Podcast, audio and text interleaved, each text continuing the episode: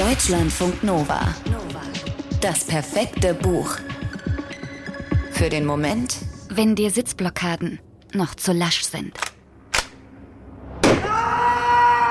Christine hat einem der beiden Männer ins Bein geschossen. Und der hat geschrien. Das war so ein glasklarer Schrei, der einem durch den ganzen Körper jagt, den man so intensiv hört, als würde man den Schmerz am eigenen Leib spüren. Und dann war es ganz kurz still gewesen. Jetzt ist sein Blut überall. Kann man das wirklich schon so schnell riechen? Diesen metallischen Geruch? Jemand reißt oben die Kellertür auf, brüllt was runter. Der zweite Typ hier unten brüllt was hoch, dass alles okay sei, dass er die Frauen nur mal kurz in die Schranken weisen musste, irgend sowas. Er hat schnell geschaltet und entsprechend reagiert.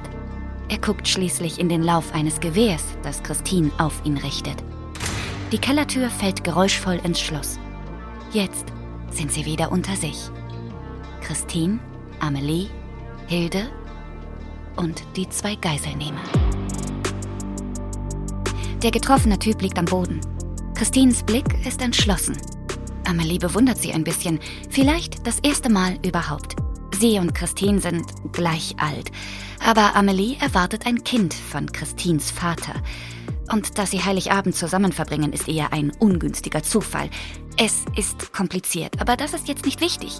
Hier unten im Keller des alten großen Hauses von Johann Sander. Christine gibt Amelie und Hilde, ihrer Haushälterin, klare Anweisungen. Wunde verbinden, Waffen abnehmen, überlegen, was sie mit dem zweiten Kerl machen. Der wagt es nicht, etwas zu sagen. Besser so, für ihn. Er ist doch ziemlich perplex. Weder weiß er, wie Christine an den Schlüssel von Sanders Waffenschrank gekommen ist, noch, was das für die gesamte Aktion bedeutet. Die ist am vollen Gange. Sie haben die 11 Millionen Marke bei YouTube geknackt. Und in den Redaktionen sämtlicher privater und öffentlich-rechtlicher Fernsehsender laufen sich ja längst die Promo-Popcorn-Maschinen heiß. Davon weiß Christine nichts. Sie weiß nicht, warum das alles hier passiert. Sie weiß nur, es geht um ihren Vater. Der wird oben festgehalten. Und sie wird nicht zulassen, dass diesem stolzen, aufrechten Mann etwas zustößt. Sie wird ihn befreien und beschützen mit ihrem Leben. Und er wird stolz auf sie sein. 42. 42 Geiselnahmen finden an einem Heiligabend in einer nahen Zukunft überall in Deutschland statt. Gleichzeitig und live. Gestreamt im Fernsehen und im Internet. Umschalten bringt nichts.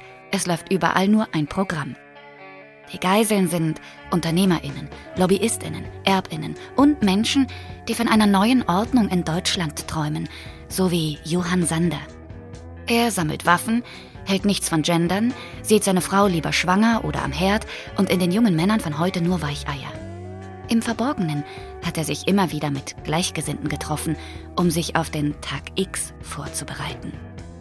Von ihm, von den anderen Geiseln und vor allem von den Geiselnehmern erzählt der Roman Reality Show von Anne Freitag. Sie beschreibt darin alles haarklein, wie sich die Gruppen von Geiselnehmern Zutritt zu Stadtvillen, Luxusblockhütten und Lofts mit Pool verschaffen.